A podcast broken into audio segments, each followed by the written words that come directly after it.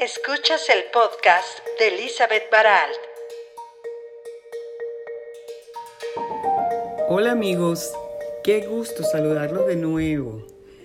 Hoy quiero comenzar este podcast diciéndoles que todas las situaciones, emociones o experiencias que aquí les comparto son producto de mis vivencias yo comparto lo que he aprendido por mí misma o de las enseñanzas de otros, fundamentalmente de mi maestro John Roger. Esas enseñanzas que he puesto en práctica y comprobado que funcionan para mí. ¿Y por qué las comparto? Bueno, porque quizás de mis experiencias y aprendizajes ustedes puedan obtener claves o herramientas para ponerlas en práctica también como yo lo he hecho y de esta manera seguir avanzando en la vida. O quizás simplemente escuchan este podcast para archivarlo como información. Todo se vale. Pero les aseguro que cada día me empeño en ser una mejor persona, que me reviso constantemente para corregir y soltar lo que no funciona para mi bien mayor, lo que no funciona para iluminar esas zonas oscuras que todos tenemos. Lo que me distrae de enfocarme en el amor y la luz aplicando los aprendizajes obtenidos. Porque mm, realmente hasta nuestra última respiración, nosotros tenemos la oportunidad de seguir aprendiendo y mejorando nuestro paso por esta tierra. Bueno, en fin, que me gusta compartir desde lo que he vivido, de lo que he experimentado y de lo que sí funciona. Dicho esto, paso a contarles la experiencia que he tenido recientemente y que me ha permitido estar en grata compañía, ya que no saben de quién, de mí misma.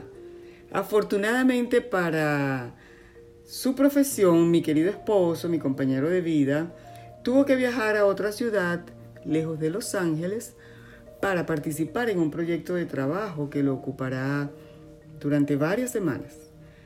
Para mí esta ha sido una oportunidad de estar conscientemente conmigo misma. Y hago énfasis en la palabra conscientemente porque me propuse expresamente poner toda mi atención en mí en mis reacciones, en lo que me beneficia y en lo que no. Poner mi atención en soltar o cambiar actitudes o pensamientos que no me apoyan. Y lo he hecho como un ejercicio diario. He obligado a mi mente, porque a la mente se le puede obligar, a estar muy atenta a mis palabras a mis pensamientos y acciones. Así éstas sean muy sutiles. Porque solo yo tengo el poder de decidir lo que me lleva a evolucionar y lograr mayores niveles de conciencia. Bueno, y esto le sucede igual a todos. Nadie hace el trabajo interior por nosotros. Es una elección personal. Es una elección que tenemos minuto a minuto, siete días a la semana y 12 meses al año, año tras año. A veces nos olvidamos que nosotros somos la única persona con la que estamos cada segundo de las 24 horas del día, todos los días. Y generalmente tendemos a prestarle más atención a otros que a esa personita que nunca nos abandona. Así que muy conscientemente, premeditadamente me dije, voy a darme 100% toda la atención a mí misma. Yo seré mi prioridad. Bueno, y no crean que he estado en un retiro o en absoluta soledad. No, al contrario. He tenido mucha actividad, he compartido con amigos, he ido al cine, he asistido a reuniones, he trabajado, he visitado muchos lugares pero le he dado la máxima atención a Elizabeth, a mí misma. Yo he sido mi prioridad. Y no saben qué enriquecedora resultaba esta experiencia programada así. He distribuido mi tiempo de otra manera para que la mayor parte del día esté dedicado a cultivar mi paz interior, aumentando las horas de meditación, leyendo o mirando videos inspiradores, eligiendo con mucho criterio la comida que ingiero y escogiendo, esto es muy importante, las personas con las que quiero conversar y con las que no quiero conversar.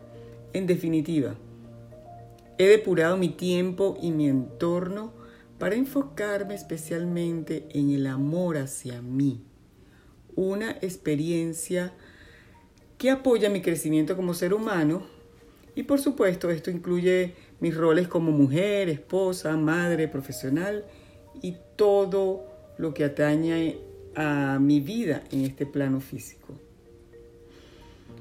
Estamos en un momento de volver la mirada hacia nosotros mismos con urgencia, de amarnos a nosotros mismos con todas las fuerzas de nuestro corazón. Y así, desde ese amor que brota a borbotones, podemos amar a los demás con mayor plenitud. Realmente no hay tiempo que perder. Es una urgencia de esta era en la que hay un despertar de conciencia que llegó al planeta como un espiral en ascenso. No hay tiempo para las quejas, ni para actitudes de víctima, ni para postergar lo que sabemos que funciona para nosotros, porque todos lo sabemos muy internamente todos sabemos que funciona y que no. Por eso los invito a que elijan estar con ustedes mismos conscientemente, poniendo el 100% de atención a lo que quieren, decidiendo lo que resulta mejor para su aprendizaje y elevación, y colocando límites a toda situación o persona que los desvíe del amor. A fin de cuentas, con la única persona con la que vamos a estar con toda seguridad hasta nuestra última respiración es con nosotros mismos. Este es el momento, no hay otro. Es el momento del amor en acción. Elizabeth Baralt